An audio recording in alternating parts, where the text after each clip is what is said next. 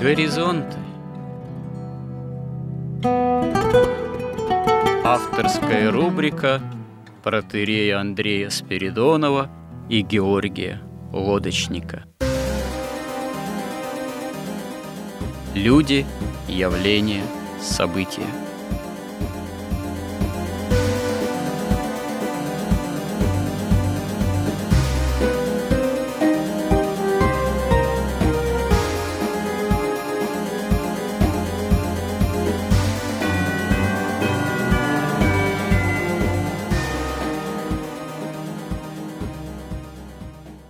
Добрый день, уважаемые радиослушатели! В эфире радио «Благовещение» и в нашей постоянной рубрике «Горизонты» я, протерей Андрей Спиридонов и мой добрый и компетентный собеседник Георгий Лодочник продолжаем такой нескончаемый, можно сказать, слава богу, цикл на тему «История как промысел Божий». По-прежнему мы находимся в самом начале мировой истории. В самом-самом начале истории также мировой цивилизации. И говорили мы последний раз о следствиях убийства Каином своего брата Авеля, такой имеющий место быть, можно сказать, на заре истории человечества, братоубийственной богоборческой акции – которая, собственно говоря, и кладет такое основание э, для целой цивилизации, которую образуют каиниты. И, собственно говоря, сейчас мы сегодня, наверное, и будем говорить о том, что из себя эта цивилизация представляла, какие особенности она в себя включала, характерные для вот этой допотопной истории и для некоторых духовно-нравственных особенностей развития и последующего, уже после потопного человечества, имеющих значение вплоть до наших дней.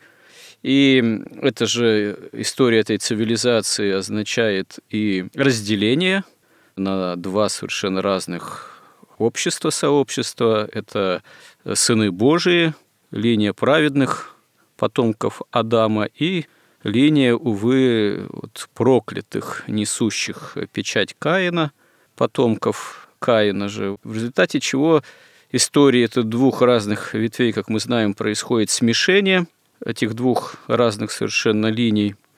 И в результате этого смешения, собственно говоря, образцы этой древнейшей цивилизации, эта древнейшая цивилизация оказывается уничтожена прямой волей Божией всемирным потопом.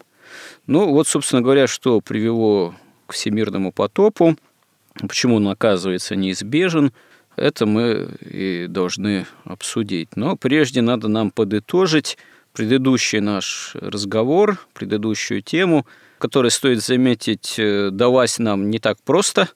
Это такой довольно непростой разговор о том, что такое вот проклятие Каина – вследствие восстания на брата и восстания же и на Бога.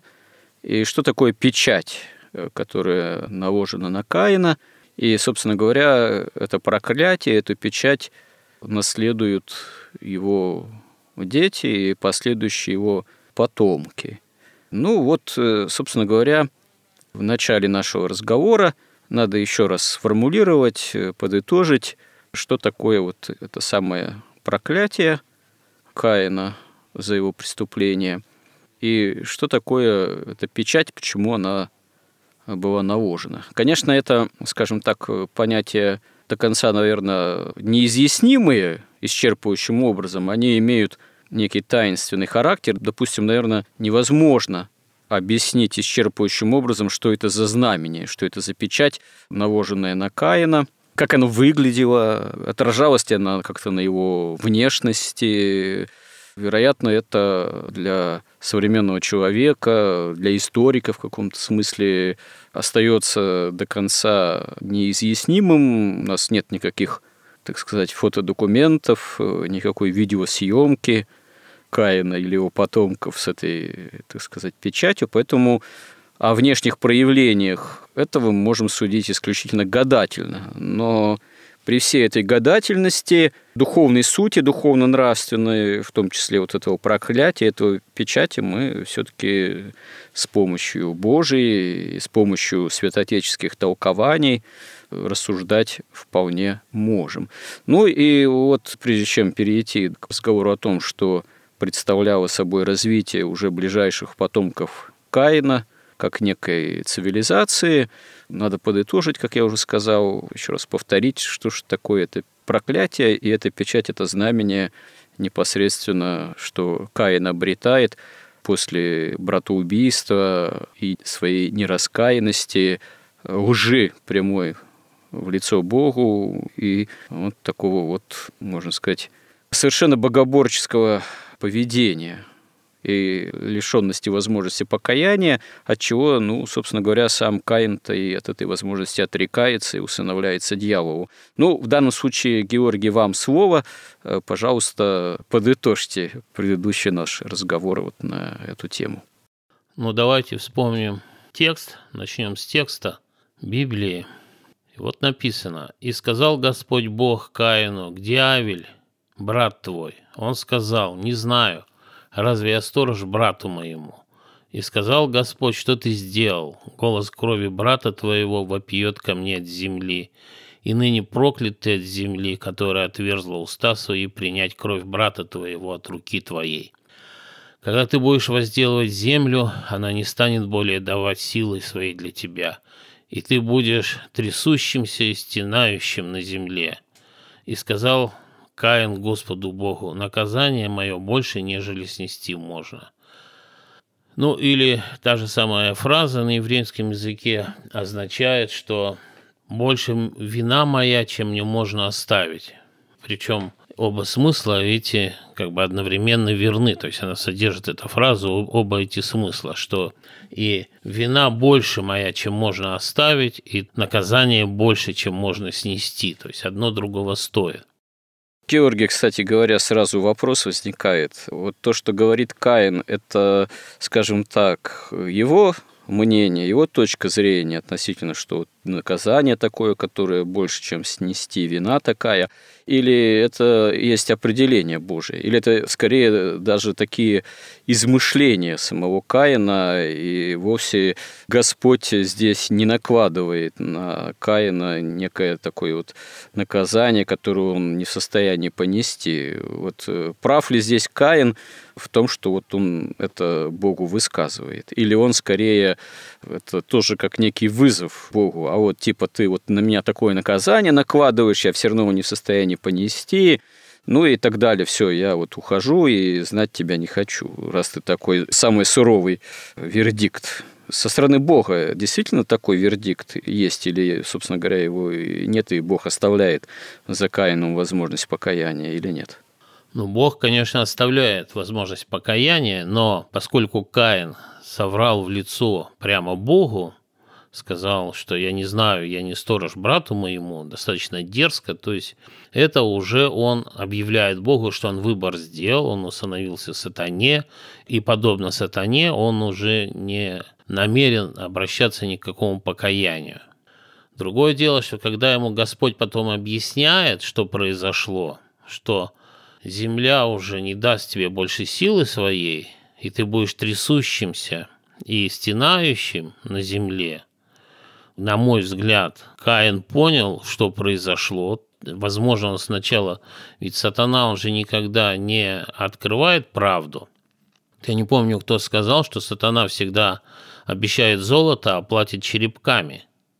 То есть, вероятно, сатана ему говорил, что в том смысле, что зачем тебе Бог, он, видишь, он, он не хочет помогать тебе строить царствие земное, ну, достигать какого-то комфорта и бессмертия на земле. Он, наоборот, тебя обрек на смерть и болезни.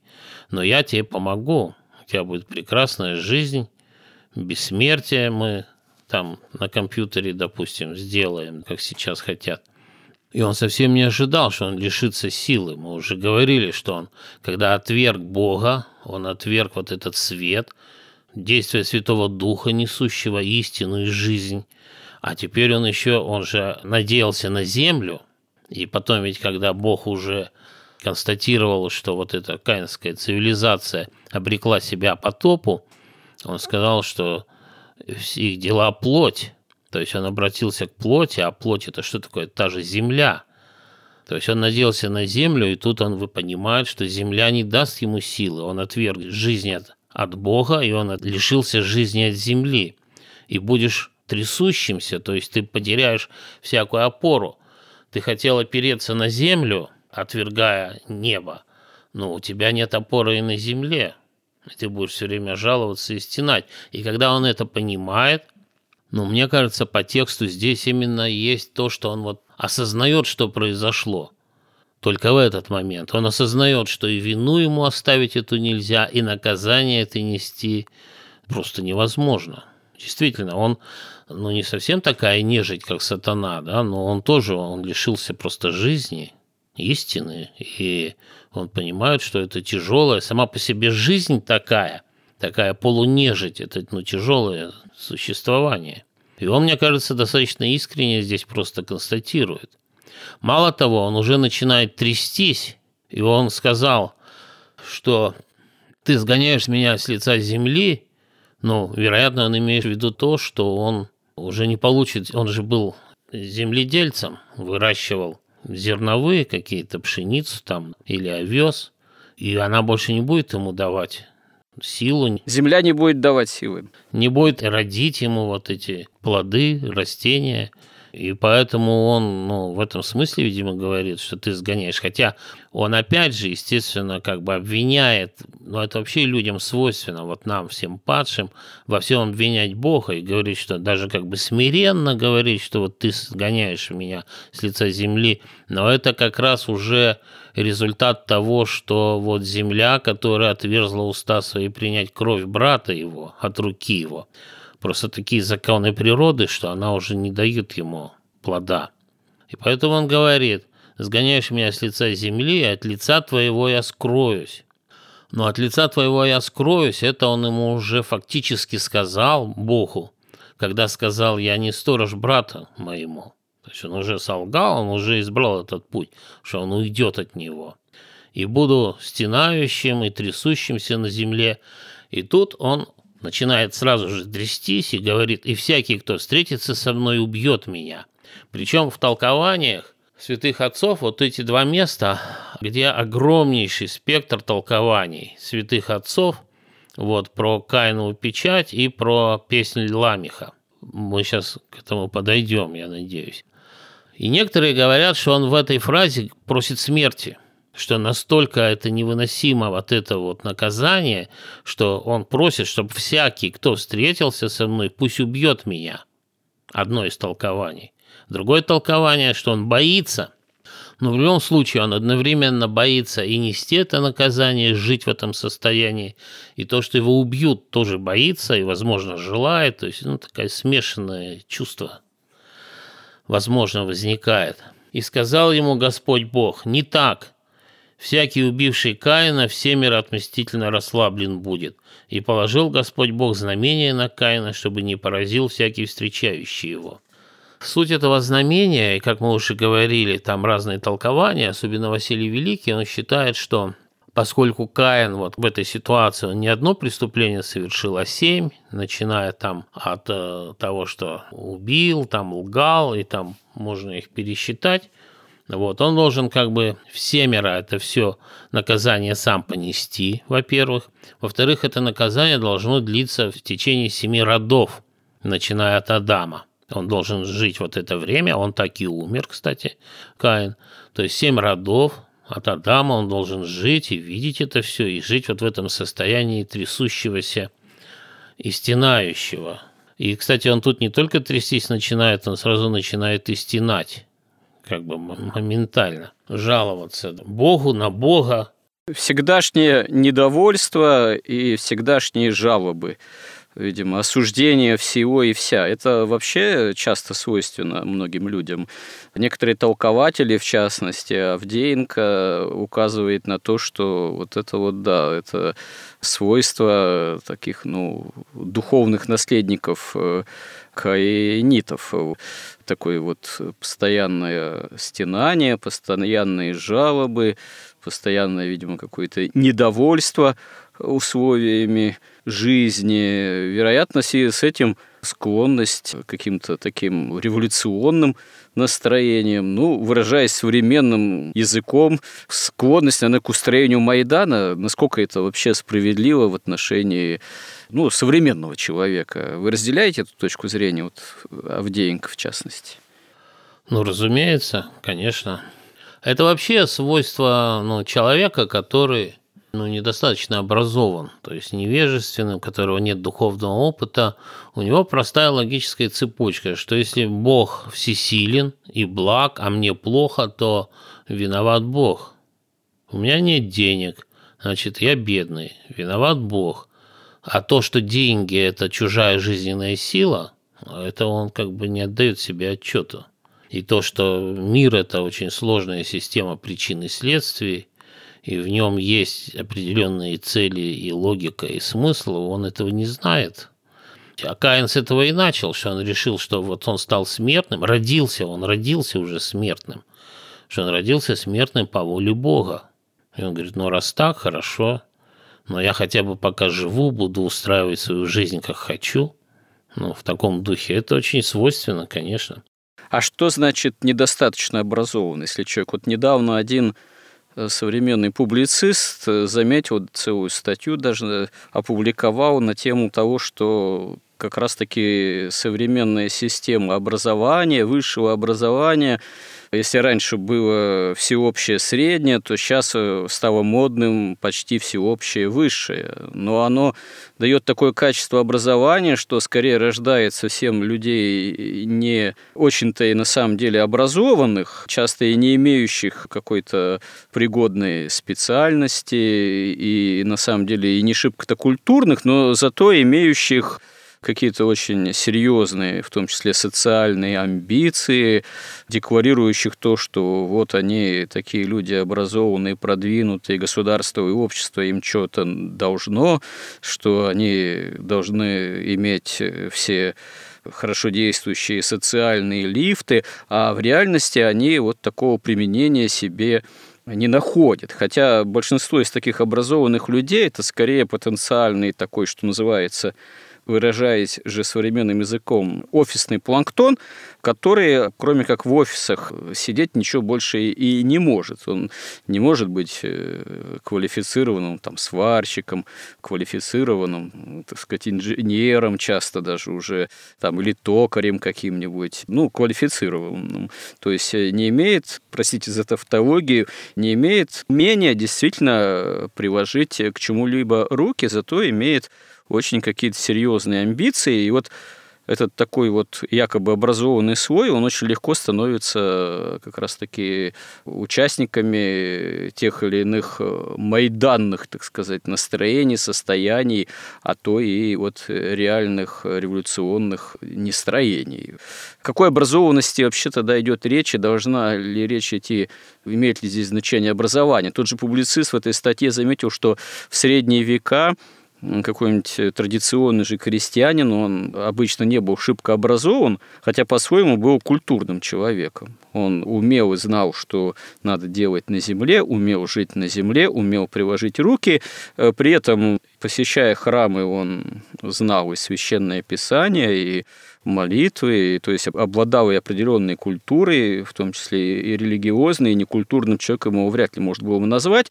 И обычно такой человек, крестьянин там или ремесленник, он особых претензий к окружающему обществу и власти не был склонен предъявлять, ну, если, конечно, власть, двор, там, аристократия не слишком уж зарывались, если они все-таки имели какое-то попечение о подчиненных, там, о народе каком-никаком, то до революции, до Майдана дело не часто доходило.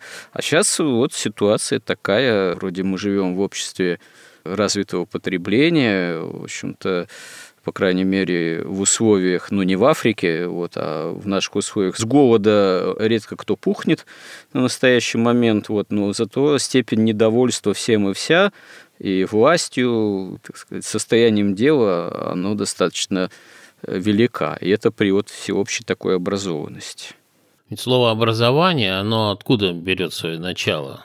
что человек создан по образу и подобию Бога, и поэтому под образованием понималось, что человек во время обучения и воспитания получает какие-то здравые сведения, представления о мироздании, о жизни, о смерти, о добре и зле, об истине, о лжи.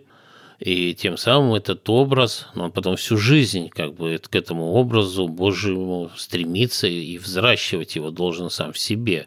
Ему понятно, ну как-то более-менее понятно было раньше человеку его место на земле, и он понимал, что жизнь человеческая не зависит от состояния его имения – мы просто, чтобы не уходить от темы, мы еще к этому, я думаю, придем, но мы сейчас живем в такой стадии, как бы вот уже развития вот этой каинско-вавилонской, каинско-магической цивилизации, где все уже подмена, кругом подмена.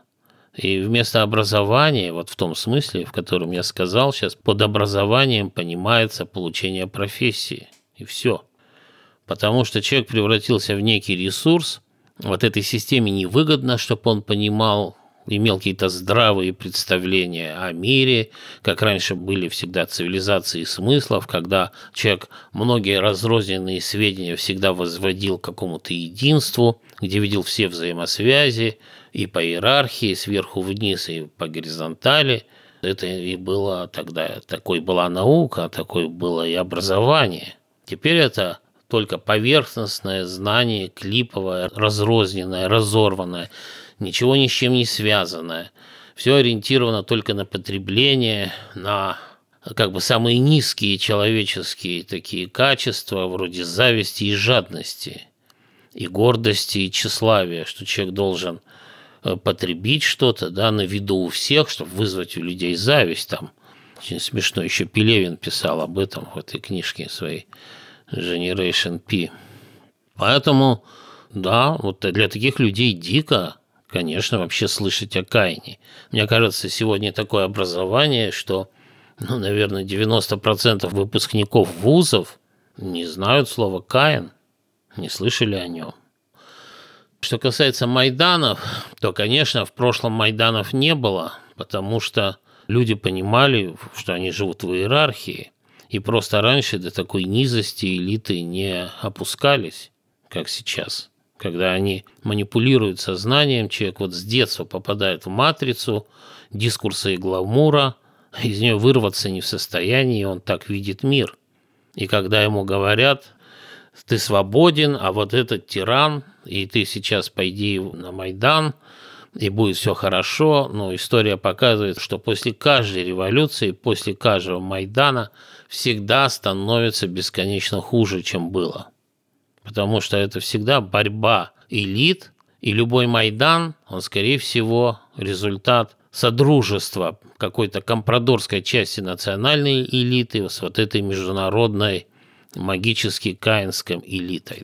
Все больше и больше порабощения происходит после каждой революции, после каждого Майдана народ оказывается все более безысходном рабстве – на ступень более высокую. Но если мы вернемся к нашей теме, то мы можем кратко как бы резюмировать.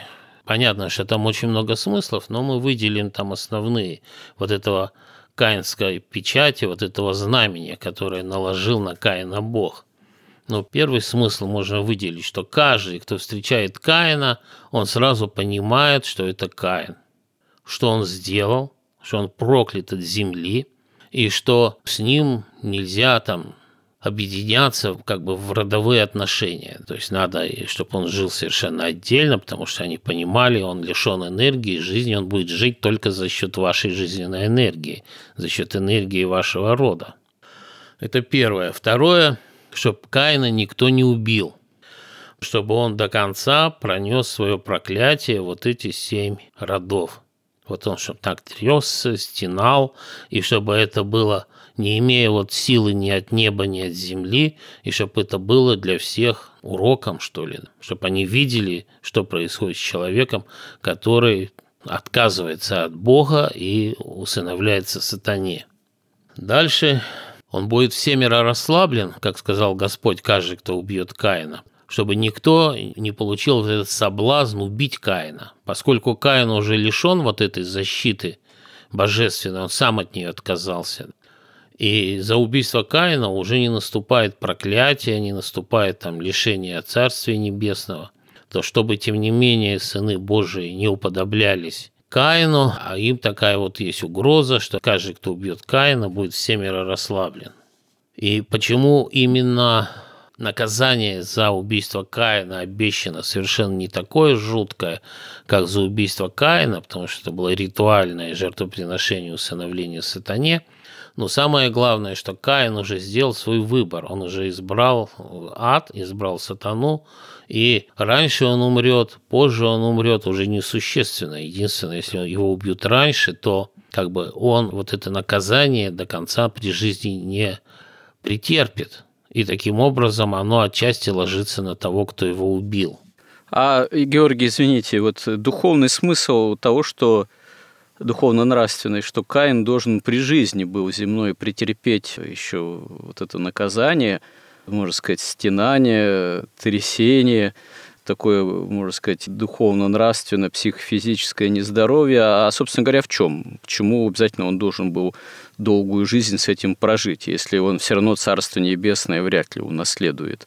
Здесь это наказание все равно же его, наверное, ничему не научило бы, потому что он лишился возможности покаяния.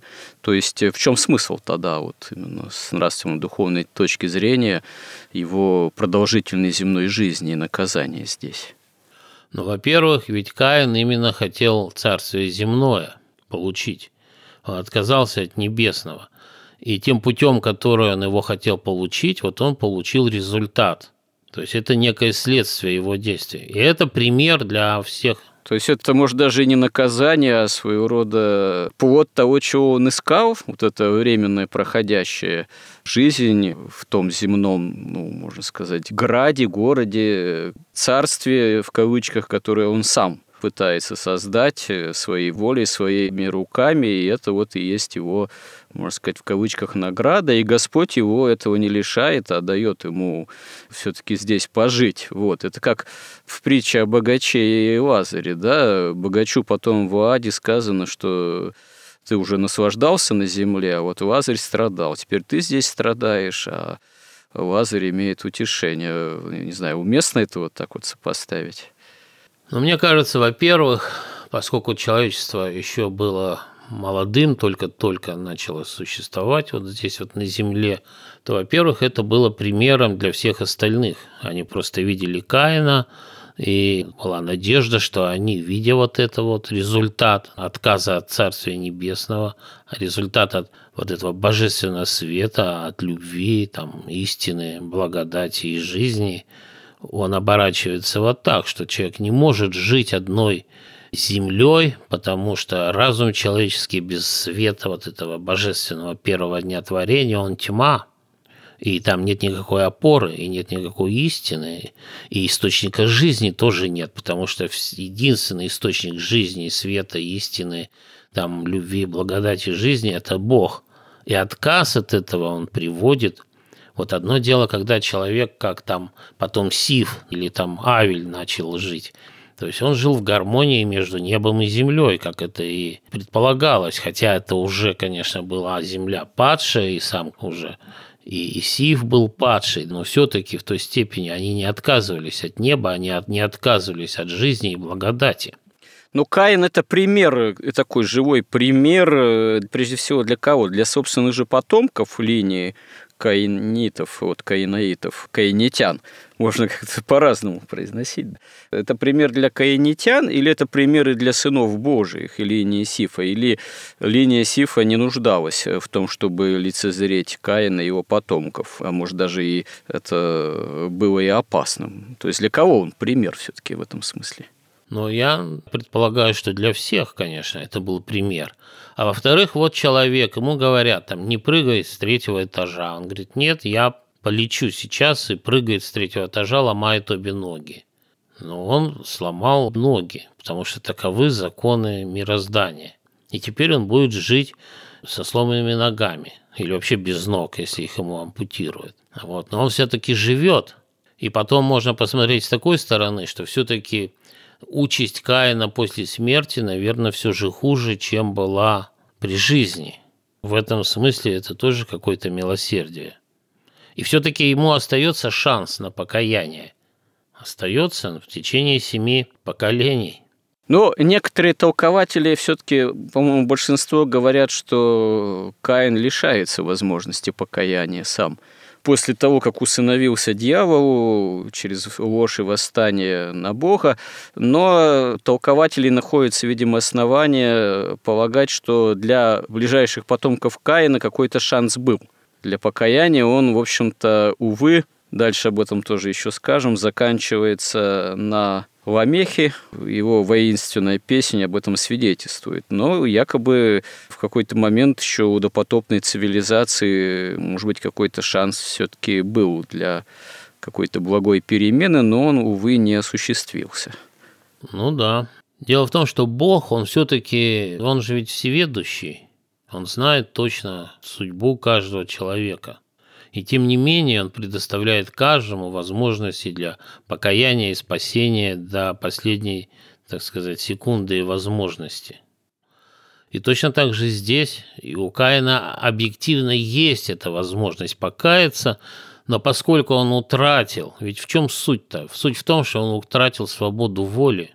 Он полностью подчинился сатане, вот через это жертвоприношение. У него уже своей воли не было, у него была воля ну, сатаны фактически, то есть он ему бы не дал. В этом смысле, конечно, он не мог покаяться, не покаялся. То, что касается его наследников, тоже ведь вот сказано там в Библии, что за грехи Бог наказывает там до третьего или пятого колена. Первый сын, который родился у Каина, то есть Каин ушел вот в эту страну Нот, которая переводится, ну, как земля трясения как раз, на восток от Эдема, чтобы скрыться от глаз Бога. И он родил первого же сына, которого назвал Енох, то есть это уже означает слово «город». И он построил город и назвал этот город в честь своего сына. И, как говорят святые отцы, вероятно, для того, чтобы вот это название земли, нот, трясение, заменить на вот слово другое, более, которое бы уже вот это воспоминание об этой трясении как-то стереть построить новое будущее некое, светлое для своего, может, сына и детей.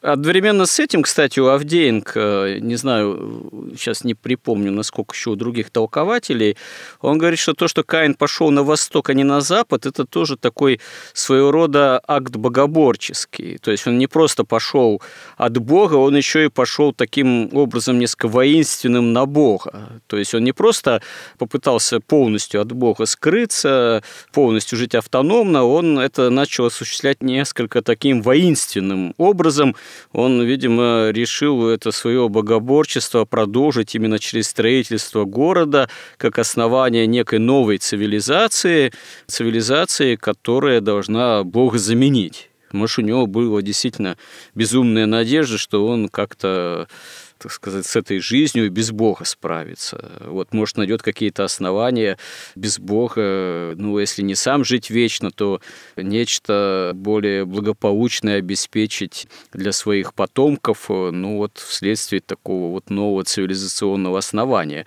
Собственно говоря, это же ведь так типично для всех каких-то революционных настроений, в том числе и достаточно, ну, последних времен, там, «вставай, проклятием заклеменный» весь мир голодных и рабов, э, кипит наш разум возмущенный, в смертный бой идти готов. Да? И что там припев-то? Весь мир до основания мы разрушим, а затем мы наш мы новый мир построим, кто был ничем, тот станет всем. Почему проклятием заклеменный? Почему обязательно кто был ничем? Что значит стать всем? Ну и так далее. Это же тоже как-то созвучно истории Каина и его, наверное, ближайших потомков. Это звучит как некое повторение уже совершенно, может, в других временах и других условиях, но тем не менее. То есть это характерно получается. Ну вот я этот текст как-то давным-давно, правда, но читал, где и знаки препинания расставлены по-иному. И тогда текст звучит очень зловеще. Он звучит так вот. «Вставай проклятием заклеменный, весь мир голодных и рабов кипит, Наш разум возмущенный на смертный бой идти готов. А, вот так вот, ага, разум. А весь мир кипит, а разум идти готов. Интересно. Ну, то есть они прямо обращаются к сатане, который был на тысячу лет скован, что вставай, проклятием заклеменный, это сатана, ну или Каин тоже. Ну да, да. Потому что время подошло, весь мир голодных и рабов кипит, то есть они провели огромную работу, чтобы этот мир вскипятился. И наш разум возмущенный, ведь сатана и Каин, и все восстают и на Бога, как раз опираясь на собственный разум, который возмущенный. Они на смертный бой идти готов. Как бы вот такая есть еще трактовка. И нельзя исключать, что так и было написано, как вообще все делается в магии. С одной стороны, это как бы прямой текст, и кто понимает, он понимает, о чем речь. Да, вот, кстати, удивительным образом многие революционеры, в том числе наши там господа большевики, марксисты и так далее, они, несмотря на все свои атеистические декларации, явно прямо или косвенно, подспудно, осознанно или неосознанно магии это не чуждались. И магической символики, и смыслов, связанных так или иначе с магией. Наверное, это тоже далеко и не случайно все-таки. Ну, понятно, а есть только религия и магия. Наука – это такой первый этап магии.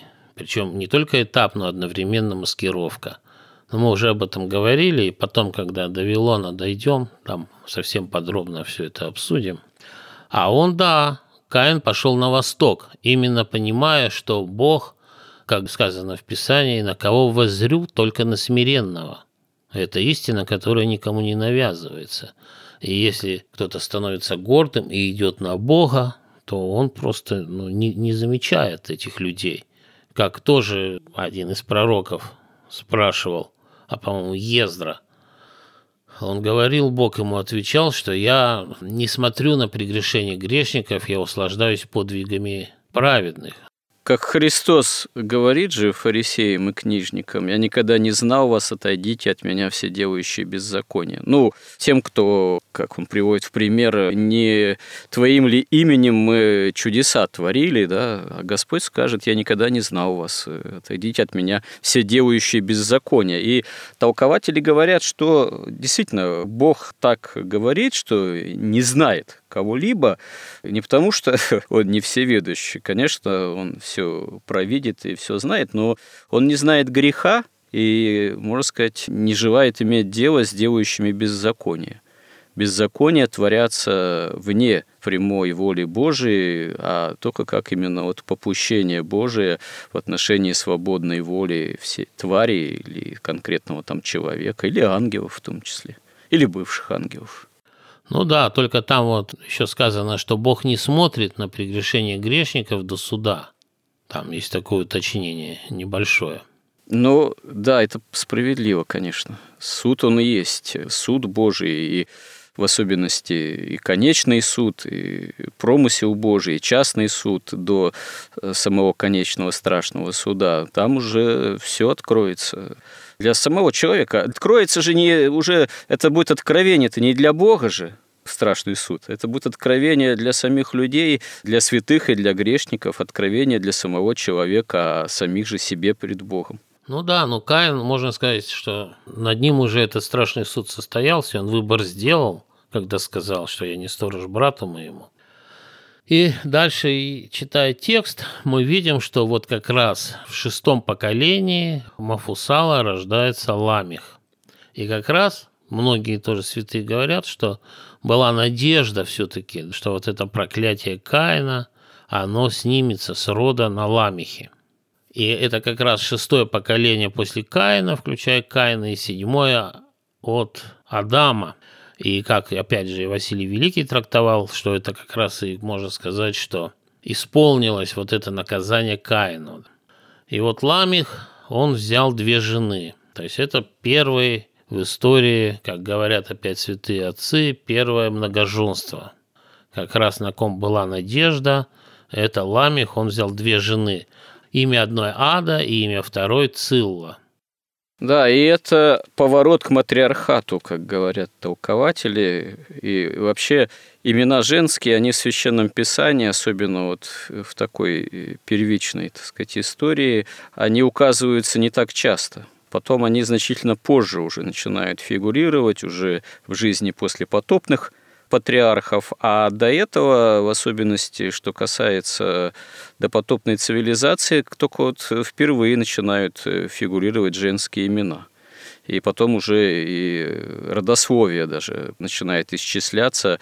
Поворот такой происходит внутри каинской цивилизации. Одна из черт и признаков характеров этого поворота – это фактически поворот к такому вот матриархальному устроению, что тоже есть свидетельство деградации человеческого рода, рода, разумеется, наследников Каина, потомков Каина.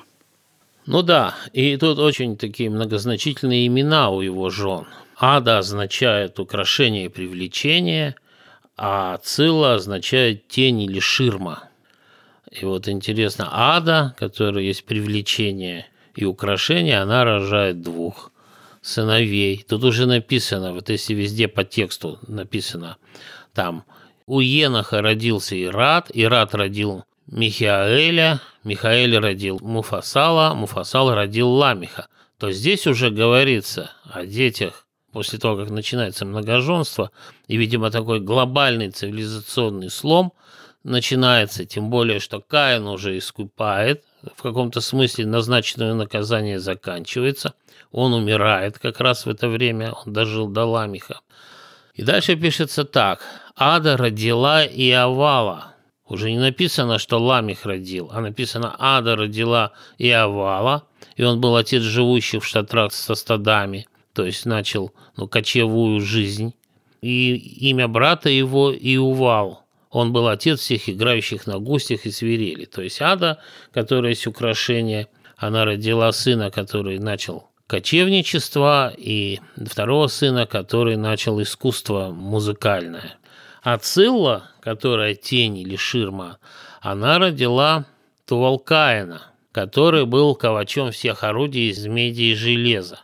И она еще родила сестру Тувалкаина Наема.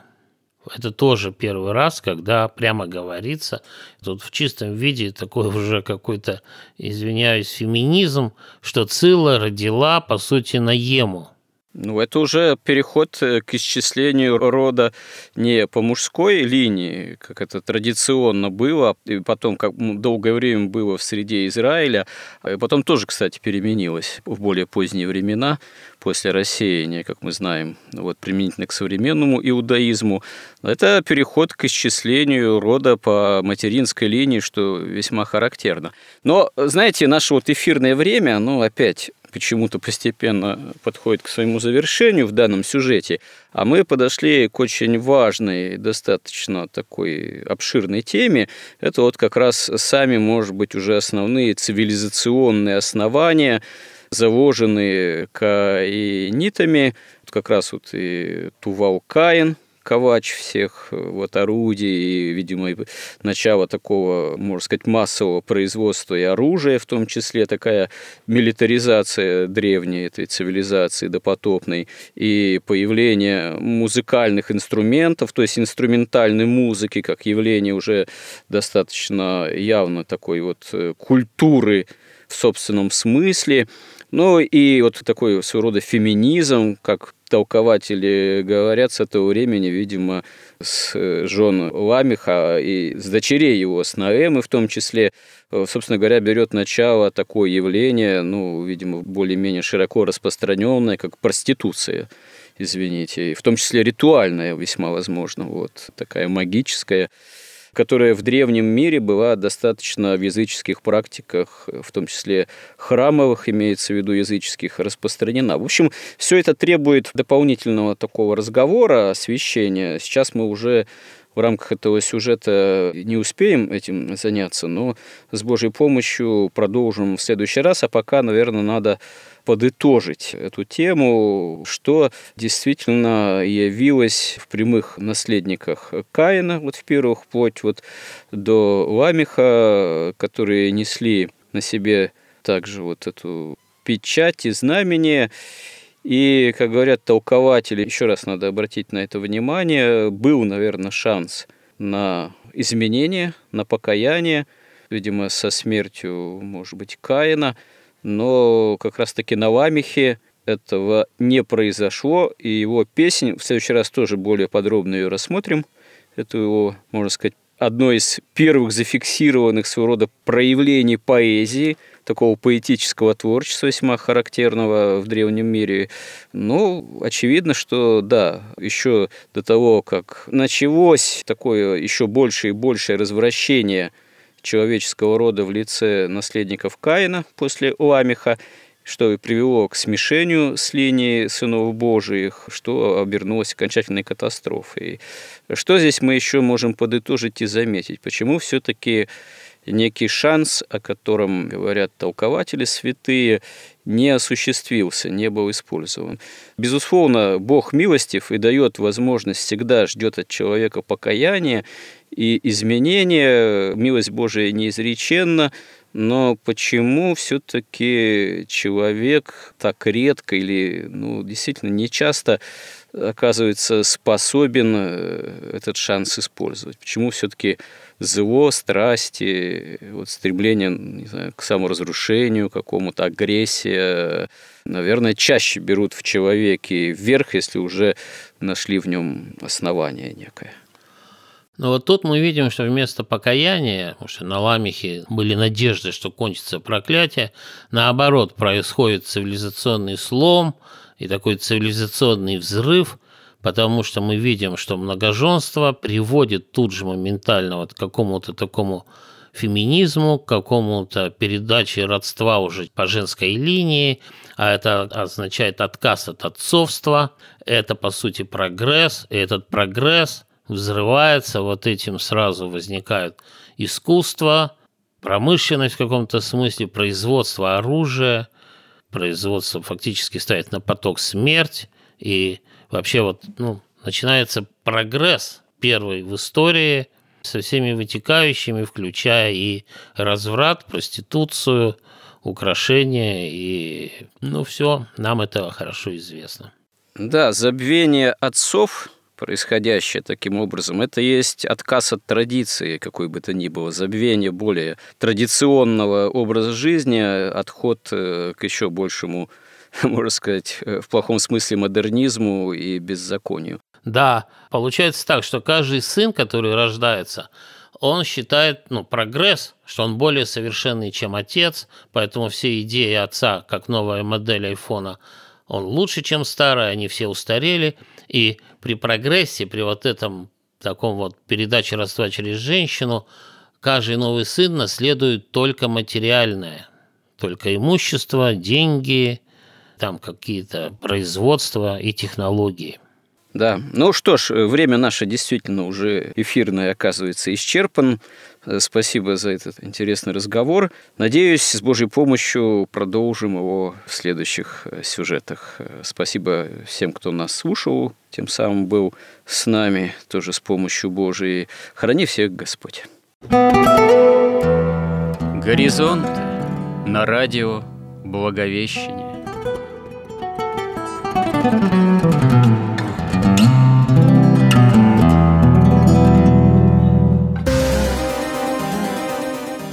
Разговор вели протеерей Андрей Спиридонов и Георгий Лодочник –